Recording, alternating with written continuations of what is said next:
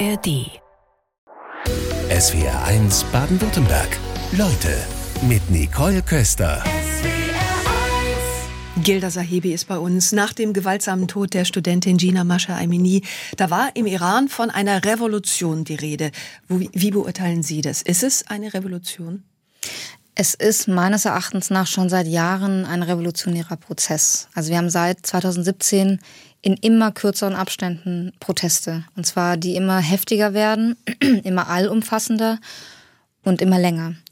Ähm, und das wird nicht aufhören. Dennoch ähm, stellt sich ja die Frage, wie viel Wunsch steckt dahinter und wie viel Macht des Regimes, diesen revolutionären Prozess zu unterdrücken. Es werden weiterhin viele Urteile verhängt. Wir haben es gerade gehört vorgestern.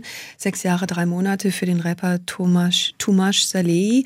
Und wir haben mal Iranerinnen in Stuttgart befragt, darunter Suresh, die 2014 nach Deutschland kam, die Sozialarbeiterin ist und sie sagt, wir haben alle Hoffnung, dass unser Land Iran irgendwann bald frei wird und die Menschen dort leben, wie sie möchten und wünschen. Teilen Sie diese Hoffnung? Teile ich diese Hoffnung? Ähm, Natürlich, ja. Also ich, äh, ich glaube, dass, dass ein derart gewalttätiges Regime nicht an der Macht sein soll, sollte, nirgendwo auf der Welt. Ähm, und es ist aber nicht nur eine Hoffnung, sondern ich, ich versuche ja das politisch zu analysieren, was ich beobachte. Und ich bin überzeugt davon, dass das Ende dieses Regimes kommen wird. Aber es kann noch lange dauern. Jetzt heißt es, dieses Mal sei es insofern anders, dass es durch sämtliche gesellschaftliche Schichten geht. Inwiefern können Sie das bestätigen? Das ist was Neues. Also das hatten wir seit 2017 auch noch nicht. Das ist das erste Mal und es liegt auch ganz stark an der, also an der Person von Gina Massa Amini, weil sie Frau war. Sie war Kurdin und sie war Sunnitin. Und damit hat sie mehrere Merkmale sozusagen von Minderheiten in sich vereinigt.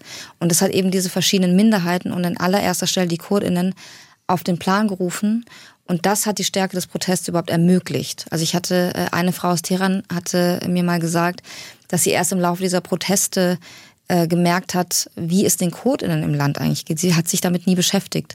Und die verschiedenen, die Minderheiten, Sistan, Blutschistan, Kurdistan, die Araber, äh, Sunniten und so weiter, die haben sich wirklich zum ersten Mal zusammengeschlossen und füreinander gekämpft und das macht die Stärke aus. Auf der anderen Seite steht das Regime, die Sittenpolizei. Wie viele Menschen sind denn abhängig vom Regime und werden von dort bezahlt? Eine Zahl ist schwierig. Ich kenne keine Zahl. Äh, es gibt ja auch keine unabhängigen Umfrageinstitute im Iran. Ähm, aber was man weiß, ist, dass Iran weltweit an 14. Stelle steht, was Reichtum angeht. Es gibt im Iran 250.000 Millionäre. Und das sind Menschen, die werden nicht reich ohne das Regime. Also man wird im Iran nicht reich, ohne dass man irgendwas mit dem Regime zu tun hat. Und es sind, das heißt, es sind sehr, sehr viele Menschen, die von diesem Regime abhängen. Und ich stelle mir so ein bisschen vor wie so eine, äh, wie eine Zwiebel, verschiedene Schichten einer Zwiebel. Und außen sind die, die vielleicht noch am losesten gebunden sind. Und je weiter man nach innen geht, desto härter wird der Kern, desto mehr die Macht und, das, und der Reichtum. Und es, es kann sich nur von außen aus auflösen. Diese Loyalitäten müssen sich auflösen, weil sonst wird das Regime nicht fallen. Sie sind Politologin, dazu noch ausgebildete Ärztin. Sie haben vielleicht auch deshalb einen ganz besonderen Blick auf das medizinische Personal bei den Protesten im Iran. Welche Rolle spielt es?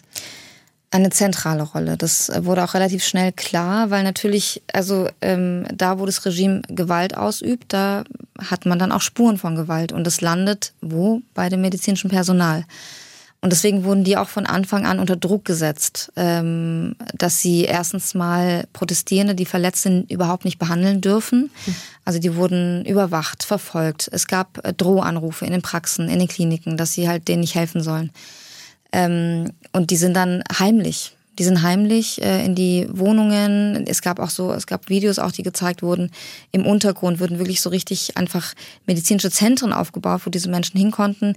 Es gab sowas wie ähm, äh, sichere Apps, wo man nur mit einem Code rein durfte, um zu gucken, wo in meiner Nähe ist denn jemand, der mich versorgen kann.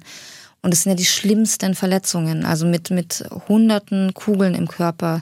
Es ist inzwischen auch bekannt, äh, das hat auch die Augenärztliche Vereinigung im Iran nach außen gegeben, ein Statement, dass den Protestierenden gezielt in die Augen geschossen wird und dass man damit aufhören soll. Ähm, und dass Frauen zum Beispiel ganz gezielt in, in, in den Genitalbereich und ins Gesicht geschossen wird. Also da sind die schlimmsten Verletzungen. Und damit eben der, der Schrecken dieser Verletzung bleibt, dürfen die natürlich nicht behandelt werden. Und deswegen wird das medizinische Personal dann unter Druck gesetzt. Was ist das für eine Gratwanderung für das medizinische Personal? Das können wir uns, glaube ich, gar geht, nicht vorstellen. Ja, ich meine, es geht um Leben und Tod. Also es sind ja auch Ärztinnen äh, ermordet worden. Also es, ich habe den Fall einer Ärztin im Buch beschrieben, 36 Jahre alt, die eben heimlich äh, Protestierende versorgt hat.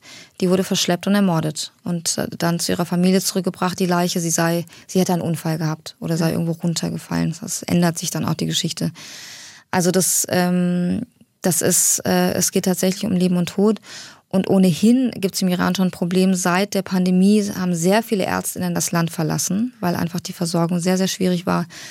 Und das wird sich jetzt noch beschleunigen. Die Strategie der Behörden ist es dann ja auch, die Angehörigen zu anderen Aussagen zu zwingen, zu sagen, die seien nicht verletzt gewesen oder man habe sich das Leben genommen, all so etwas.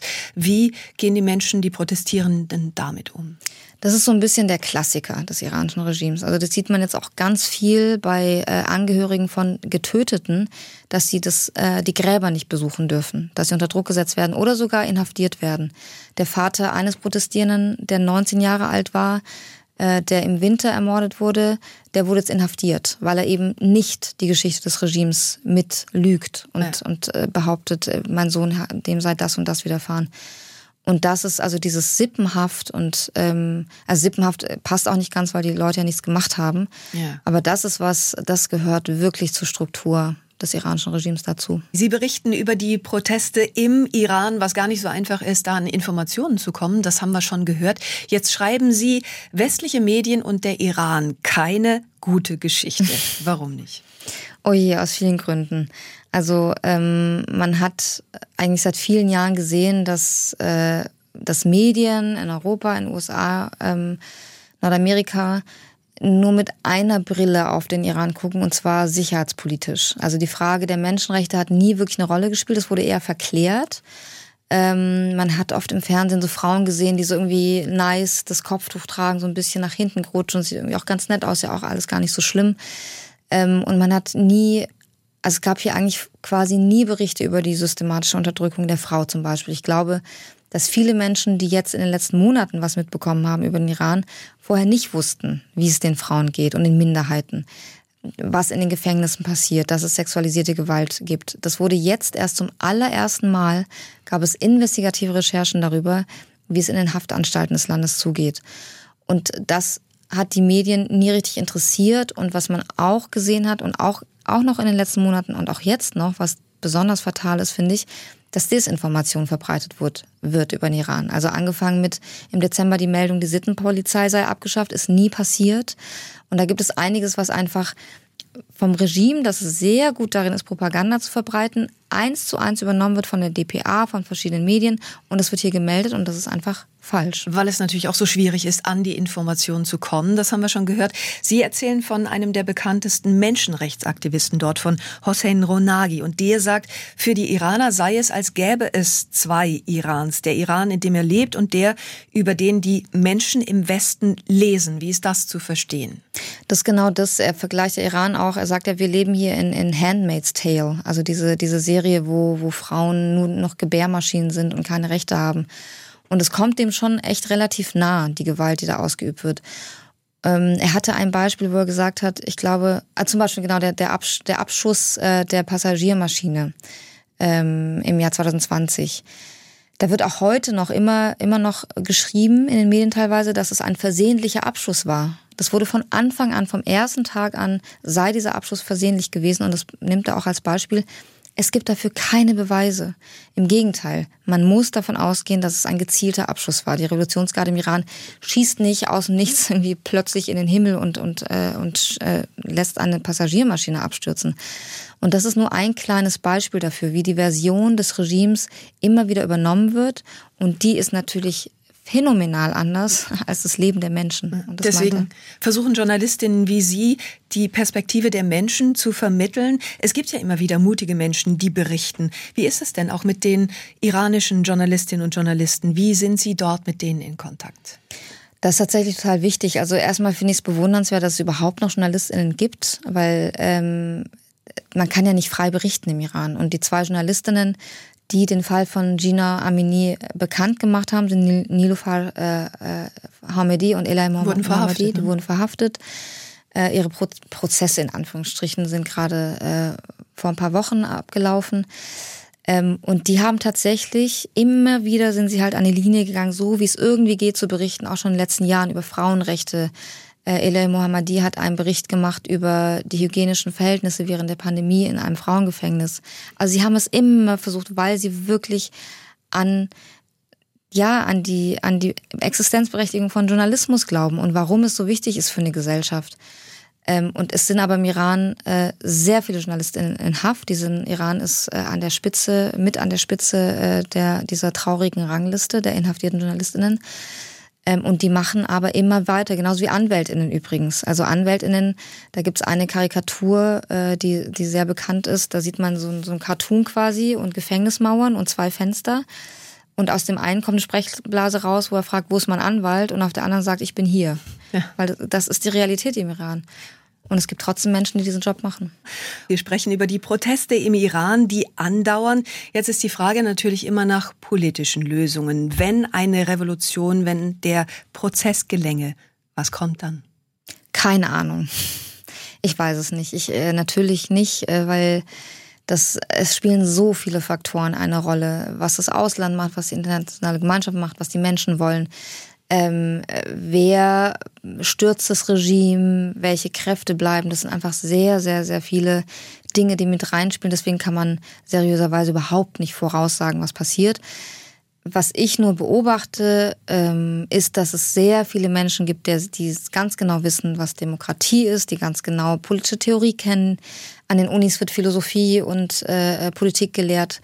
Ähm, das ist nicht so, dass die Menschen, dass nicht viele, viele Menschen sich damit auseinandersetzen. Und das ist das, ähm, was mir den Glauben gibt, dass es, dass die Menschen einen Weg finden werden. Aber welcher das ist, das weiß ich nicht. Ja, dann, wenn man mal so drauf guckt, in den vergangenen 12, 13 Jahren gab es im Nahen Osten keine Revolution mit gutem Ausgang. Das klingt dann ja auch erstmal nach schlechten Nachrichten.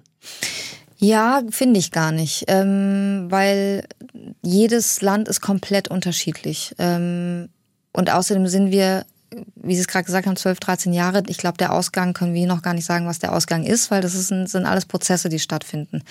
Wir sehen gerade, dass es in Tunesien sehr, sehr schwierig ist, dass es einen autoritären Herrscher wieder dort gibt. Die wünschen sich teilweise auch die Diktatur unter Ben Ali zurück, weil genau. sie sagen, uns ging es damals besser. Genau, klar. Wir haben auch Menschen, die sich Diktaturen zurückwünschen. Von daher, das hat man, glaube ich, überall.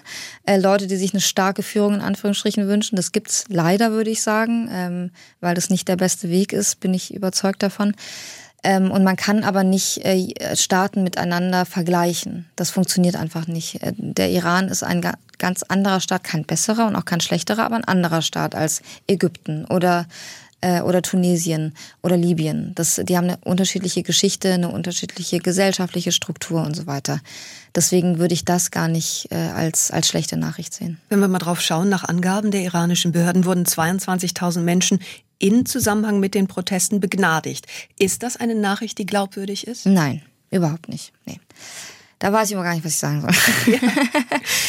vor ein paar Wochen kam auch die Nachricht, äh, das iranische Parlament habe ein Gesetz verabschiedet, das Frauen vor Gewalt schützt. Ja, herzlichen Glückwunsch. Wie läuft's denn so? Ja. Ähm, nee, also die, die verkünden immer sehr viel, äh, was einfach nicht den Tatsachen entspricht. Auch dieses, dieser Gesetzes, äh, dieses Gesetz, das anscheinend Frauen schützen sollte. Es gibt im Iran keine Gesetze. Es gibt äh, äh, irgendwie Papiere mit, wo irgendwas draufsteht. Die haben aber keinerlei Relevanz, weil die Gesetze macht nur der oberste Führer. Ähm, und der bestimmt, wo es lang geht und die oberste Führung. Ähm, deswegen, das ist genau das, was ich meine. Da muss man sehr, sehr vorsichtig sein. Jetzt gab es auch wieder die Meldung, dass Frauen äh, ins Fußballstadion gehen äh, dürfen sollen in absehbarer Zeit. Erstmal bin ich skeptisch überhaupt, was die Meldung angeht. Zweitens wurde auch diese Meldung wieder ganz gezielt lanciert vom Regime, ganz eindeutig, weil zum Beispiel Tumal Solly zur selben Zeit verurteilt wurde. Also die, der Rapper, über den wir genau, eben der Rapper. Haben. Ähm, also da muss man ganz, ganz vorsichtig sein und im Prinzip auch, es gibt in diesem Land keine Verbesserung und keine Reform. Die EU reagiert mit weiteren Sanktionslisten. Ist das der richtige Weg? Also sanktionieren ist, ist auf jeden Fall der richtige Weg. Nur was äh, passiert seit September ist, dass irgendwie alle paar Wochen ein paar Sanktionen ein, weitergeführt werden, ist äh, völlig irrelevant. Also ich habe vorhin von dieser Zwiebel gesprochen. Wir hatten von 250.000 Menschen gesprochen. Wenn da nochmal drei Persönchen auf die Liste kommen, dann, dann macht das nicht so viel. Also, 216 iranische Verantwortliche stehen jetzt drauf. Genau, genau, so. Ja. also die Relation. Tropfen auf den heißen Stein. Genau, ja so wird das nichts. Sie sind in Deutschland geboren, in Tübingen sind Sie aufgewachsen. Im Iran geboren. Äh, in, Im Iran geboren, genau. Bin schon so bei Deutschland. Und ähm, da ist die Frage von ähm, Andrea aus Bergland eben angekommen, per Mail ins Studio. Und sie sagt, Mensch, können Sie Ihren Gast fragen, ob sie denn keine Angst hat? Der Arm des Irans kann doch sehr lang sein, gerade wenn Sie jetzt über den Iran hier in Deutschland berichten. Also dazu muss man grundsätzlich sagen, der Arm des Iran ist sehr lang. Also es gibt, äh, ich habe tatsächlich eine Freundin, die auch Journalistin ist, die konkrete Bedrohungen hat, die äh, ständig im, im Kontakt steht mit LKA und Verfassungsschutz und ähm, die, die, diese Gefahr wurde wurde, in Schrägstrich wird in Deutschland sehr, sehr unterschätzt. Mhm weil der Iran ja schon seit den 80er Jahren Morde, Morde auch im Ausland durchführt. Ja. Äh, das ist nichts Neues und Leute entführt aus dem Ausland in den Iran hinein. Haben Sie diese Angst? Äh, ich rede öffentlich gar nicht über mich. Genau, hm. also ich, äh, ich die wollen. Auch aus Schutz. Genau, ja, ja, das ist, also ich äh, teile das auch nicht. Ich kann nur grundsätzlich sagen, dass äh, man dieses Regime nicht unterschätzen sollte. Und zwar, das gilt vor allem für die Sicherheitsbehörden und für die Politik. Die Geschichte Ihrer Familie, die beschreiben Sie im Buch. Wie haben Sie beispielsweise von der Geschichte Ihrer Mutter erfahren? Also ich habe viel äh, natürlich äh, auch danach tatsächlich noch hat sie mir noch mal erzählt später, dass ähm, dass sie mich äh, zu Verhören mitgenommen hat. Als sie dann, als mein Vater dann schon geflohen war, wurde sie noch verhört, wo er denn ist und was er macht und dass ich da wohl dabei war, das also, wusste ich zum Beispiel gar nicht. Also es ist einfach ähm, auch mit meinem Onkel, ich habe einfach viele Fragen gestellt und das, da ist es mir auch wieder aufgefallen. Und ich glaube, das gilt jetzt nicht nur für mich und für den Iran, sondern für, für uns alle eigentlich, dass diese Geschichten, die Menschen zu erzählen haben, so wertvoll sind. Und ähm, dass es, es gibt kein langweiliges Leben. Und es ist ein Privileg, diese Geschichten aufschreiben zu dürfen. Und zumindest sollten wir sie uns anhören. Ich glaube, das ist ganz wichtig. Jetzt sind Sie der Frage dennoch etwas ausgewichen. Also zur eigenen persönlichen Geschichte. Haben Sie da noch eine Erinnerung an den Iran? An die ersten Jahre gar nicht. Also an diese Besuche später mehr. Also vor allem als ich 14 war, da noch einige, da gibt's dann auch schon äh, Videos, die man sich, so Home-Videos gemacht haben. Und die, die habe ich mir auch natürlich auch wieder angeguckt. Daran schon, an, an die frühen Zeit überhaupt nicht. Wann waren Sie denn das letzte Mal im Iran? Denn jetzt unterstelle ich mal, könnten Sie nee, nicht gar nicht mehr, genau. Mit 14 war ich das letzte Mal, 1998. Welche Bilder kommen in den Kopf? Sehr viel Freude. Sehr, sehr, sehr viel Freude mit äh, Onkel, Tanten, Cousins, Cousinen. Es gab eine Hochzeit damals, die, die weiß ich immer noch sehr genau, wie das aussah, wie viel Spaß ich hatte. Iran ist ja auch ein Land, ich war gerade in Italien, war so begeistert, aber Iran ist schon nochmal top, das finde ich auch nochmal, weil einfach, ja, es ist einfach, man ist immer zusammen, es wird viel gelacht, es wird getanzt, es wird unglaublich gern gegessen und gut gegessen. Und es ist einfach sehr viel Lebensfreude in den Menschen. Und natürlich ist die ganze Verwandtschaft da und das hatte ich in Deutschland nie. Und das ist was besonders Schönes. Und dennoch bedeutet es ja dann auch, in ein neues Land zu kommen, sich anzupassen, eine neue Kultur kennenzulernen. Was waren da die Herausforderungen, auch insbesondere dann für Ihre Eltern? Ich glaube, die, die äh, alle Menschen haben, die nach Deutschland kommen. Äh, also erstmal ist Deutschland, Deutsch natürlich nicht die einfachste Sprache, die muss man erstmal lernen. Ähm, und meine Eltern waren schon äh, Ende 20 bzw. Mitte, Anfang Mitte 30. Also das natürlich da nochmal komplett neu anzufangen, ist wahnsinnig schwierig. Und ähm, sie hatten aber oft das Glück, dass es Menschen gab, die ihnen geholfen haben, die offene Arme hatten, die für uns da waren, die, die sich meiner angenommen haben. Und das ist so wichtig. Und deswegen schmerzt es mich ehrlich gesagt sehr, wenn ich mir anschaue, wie es Menschen heute geht, die ankommen, weil es sehr viel Ablehnung gibt. Nicht unbedingt von einzelnen Menschen, aber von der Politik. Und das war damals auch nicht so. Nicht in dem Maße haben das meine Eltern zumindest gemerkt. Ähm, weil man verlässt die Heimat, außer man geht zum Arbeiten und ist frei und wandert innerhalb der EU oder nach Nordamerika, ist was anderes. Aber wenn man die Heimat verlassen muss, das macht man nicht aus Jux und Tollerei. Und man lässt was zurück und man kommt mit Schmerz und man kommt mit Trauma. Und wenn dann, wenn man dann in ein Land kommt, wo Rassismus herrscht, wo, wo man gar nicht erwünscht ist, dann. Wo es aber auch eine große Willkommenskultur gibt. Von einzelnen Menschen, ja, gibt es auf jeden Fall, sehe ich aber strukturell überhaupt nicht. Und das macht einen Unterschied und das macht was aus. Ähm, und dann funktioniert es einfach nicht gut. Und meine Eltern äh, hatten einfach natürlich das Glück, dass sie das schon hatten und haben natürlich auch sehr viel dazu getan. Ähm, aber es ist nie einfach. Also man kommt ja nicht reich in so ein Land, sondern ja. man muss erstmal ackern. Ja, so schwierig das Leben in einem Unterdrückungsstaat wie dem Iran ist, Sie erleben das ja immer wieder, dass die Menschen dort nicht aufgeben. Was lässt die Menschen denn dort die Hoffnung bewahren? Ich weiß gar nicht, ob man von Hoffnung bewahren sprechen kann. Ähm, ich glaube, es ist einfach Alternativlosigkeit ähm, und ganz stark auch für die nächsten Generationen. Also wir hatten in den letzten Monaten ganz viele junge Menschen, die gesagt haben, ich, also ich habe einen, einen zitiert, einen 17-Jährigen, der gesagt hat, ich sterbe lieber in den Kugeln des Regimes als in der Unfreiheit dieses Systems für die nächsten Generationen, weil sie wissen, dass das Leben, so wie sie es jetzt haben, kein Leben ist. Abgesehen natürlich von der Wirtschaftslage, die katastrophal ist. Aber es ist derartig unfrei, dass es für sehr, sehr viele Menschen keine Alternative mehr gibt. Und das sieht man auch daran, dass sehr, sehr viele Frauen im Iran inzwischen kein Kopftuch mehr tragen. Und das ist immer noch verboten und es ist immer noch gefährlich, kein Kopftuch zu tragen. Was würde Ihnen eigentlich drohen? Völlige Willkür, man weiß es nicht. Es kann sein von einem sehr großen Ordnungsgeld über Verhaftung, über Tod. Alles. Und sie machen es trotzdem, weil sie diesen Weg nicht mehr gehen können. Und dennoch mit ungewissem Ausgang, denn es gab ja bereits Proteste 2009, 2019. Man kann so von außen den Eindruck gewinnen, ja, das Ganze ist ein Strohfeuer. Ja, klar, wenn man sich nicht lang mit dem Land beschäftigt hat, ist genau das Ding, was wir gerade besprochen haben, auch mit dem Medialen. Ähm, es ist ein Prozess, der andauern wird. Diese, also das ist ja auch, finde ich auch ganz, ähm, was mir immer wieder auffällt, die Leute kommen ja nicht aus dem Iran raus. Sie fliehen nicht. Also es gibt, ich hatte einen Freund, der im Gefängnis war, äh, zwei Monate lang, ist jetzt auf Kaution frei. Und der hat gesagt, die Leute, die im Gefängnis waren, wollen jetzt noch weniger den Iran verlassen. Weil sie wirklich merken, hier muss sich was ändern und ich will nicht gehen.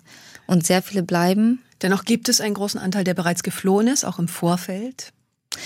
In den letzten Monaten meinen Sie? Auch in den vergangenen Jahren? Ja, ja. Also nicht wahnsinnig viele, aber es gibt vor allem Menschen, die aufgrund der vielen, also der, dass es keine Perspektive gibt für die Arbeit. Auch die Arbeitslosigkeit ist wahnsinnig hoch in dem Land.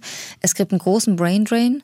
Ich hatte vorher auch erwähnt, dass sehr viele Ärztinnen und MedizinerInnen das Land verlassen und weil es dort einfach keine Perspektive gibt. Also man kriegt so den Eindruck, es muss so schlimm sein, dass die Menschen die Hoffnung am Ende verlieren. Und durch diese Hoffnungslosigkeit wird dieser revolutionäre Prozess, wie Sie es ausgedrückt haben, immer größer. Und auch durch Mut zur Veränderung tatsächlich. Also ich glaube, dass, äh, dass sehr viele Menschen auch gespürt haben, was sich geändert hat in den letzten Monaten. Also wie gesagt, die Frauen ohne Kopftuch. Wir haben Bilder gesehen von Männern, die sich auf der Straße küssen, was mit der Todesstrafe belegt wird. Und dass die Leute gesehen haben, es kann sich was ändern. Und diese kulturelle Veränderung und die gesellschaftliche ist schon passiert. Und die wird sich erst recht nicht aufhalten lassen. Und das wollen die Menschen aber eben auch leben können. Und dennoch steht dann natürlich auch die Politik dahinter. Deutschland liefert Waffen an Saudi-Arabien. Es gab dann den großen Klimagipfel in Ägypten. Auch dort sitzen mehr als Zehntausende politische Gefangene. Das macht es so schwierig. Das ist immer politisch eine Gratwanderung. Wie schauen Sie da drauf? Ich bin da eigentlich relativ klar. Also wenn ähm, wir haben diese Errungenschaft der Demokratie, die allgemeine Erklärung der Menschenrechte, ähm, und wenn wir das ernst meinen, dann müssen wir es auch ernst meinen. Dann müssen wir, es gibt meiner Meinung nach kein nichts anderes, was wir ins Zentrum setzen können als die Menschenrechte. Und zwar nicht, weil ich denke, Wirtschaft ist egal oder weil ich naiv sei, sondern im Gegenteil. Ich glaube, die einzige strategisch kluge Politik ist es, die Menschenrechte ins Zentrum zu setzen. Wir haben in Russland gesehen, was passiert, wenn wir es nicht tun. Wobei der Iran ja sagt, also das sei alles von der UN angefacht, all diese Online-Proteste und so weiter. Online hätte man da die Menschen im Iran beeinflusst. Genau, der, also das Regime sagt sowieso, dass äh, bei uns ist alles in Ordnung. Also der, der Außenminister hatte im Winter Anfang des Jahres ein Interview gegeben, dem, der CNN, hat gesagt, es gibt kein Land der Welt, wo die Menschenrechte so gut beachtet werden wie bei uns. Und Frauen und Mädchen geht es bei uns besser als in allen anderen Ländern. Also von daher gibt es eigentlich keine Probleme, wenn man die fragt. Ja. Wir sprechen über das Regime im Iran und wir haben gerade eben über Rassismus gesprochen, auch über Rassismus in Deutschland. Da haben sich einige SWR1-Hörerinnen und Hörer gemeldet und äh, fühlten sich teilweise angegriffen. Thorsten Reisig beispielsweise schreibt, ja, fragen Sie doch Ihren Gast, ähm, das größtenteils anscheinend so ausländerfeindlich ist, ähm, wenn sie warum so viele Menschen aus dem Iran hierher kommen. Ich finde diese Behauptung eine Frechheit. Ähm, ja, was sagen Sie zu dem Thema Rassismus in Deutschland? Genau, also einmal die Menschen aus dem Iran kommen, das hatten wir gerade besprochen, das ist nochmal eine andere Sache. Ähm, ich finde es ganz interessant, was die Menschen hören. Also ähm, weil Rassismus ist ja eins der Themen, über die ich schreibe und, und auch schon Podcast gemacht habe und so weiter und so fort. Ähm, ich beschäftige mich damit sehr, sehr tief. Und ich habe vorhin gesagt, ähm, es gibt, es gibt äh, strukturellen Rassismus. Ich habe nicht über den individuellen gesprochen. Vielleicht kam es anders an, dass sich Menschen, die sehr bereitwillig ähm, zeigen, andere Menschen aufzunehmen in einem Land, fühlen sich dann auf den Schlitz getreten. Genau, das scheint man zu hören, wenn ich von strukturellem Rassismus spreche. Also ich versuche immer, wenn, wenn mich irgendwas triggert, dann sage ich mir immer, okay, was höre ich? Ich höre, ich bin nicht liebenswert oder ich bin nicht gut genug. So und da hört jemand, ich bin rassistisch. Das habe ich natürlich nicht gesagt, schon allein, weil ich, die, weil ich die Menschen nicht kenne und bestimmt auch nicht alle 80 Millionen Deutschen, ähm, sondern ich, mich interessiert die strukturelle Ebene. Ähm, und das ist das, womit ich mich beschäftige. Wie und beschreiben Sie die strukturelle die Struktur, Ebene? Also eine, eine Struktur, nehmen wir mal ein Krankenhaus. Äh, ich, ich habe im Krankenhaus gearbeitet. Äh, ein Krankenhaus ist strukturell rassistisch, Warum? weil Menschen, und ich habe das selber erlebt, weil ich diese Menschen behandelt habe, ähm, die nicht gut Deutsch sprechen, ich kann die nicht so gut behandeln, weil ich nicht genau verstehe, was sie sagen. Und es gibt nicht irgendwie Dolmetscher-Services, die ich holen kann. Oft war es so, dass ich dann irgendwie eine Putzhilfe gesucht habe, die zufällig diese Sprache spricht. Und das heißt, das Outcome ist diskriminierend, weil diese Person nicht die gleiche Behandlung bekommt wie andere. Diese Struktur Krankenhaus funktioniert ohne eine einzige Person, die rassistisch ist. Eine Struktur braucht keine rassistische Person, um im, im Ergebnis diskriminierend zu sein. Und das interessiert mich. Und natürlich sage ich nicht, vor allem nicht als jemand, die, die äh, in ihrer Zeit auch Rassismus erfahren haben. Natürlich habe ich das erfahren und zwar auch sehr heftig, ich wurde auch schon angegriffen äh, körperlich.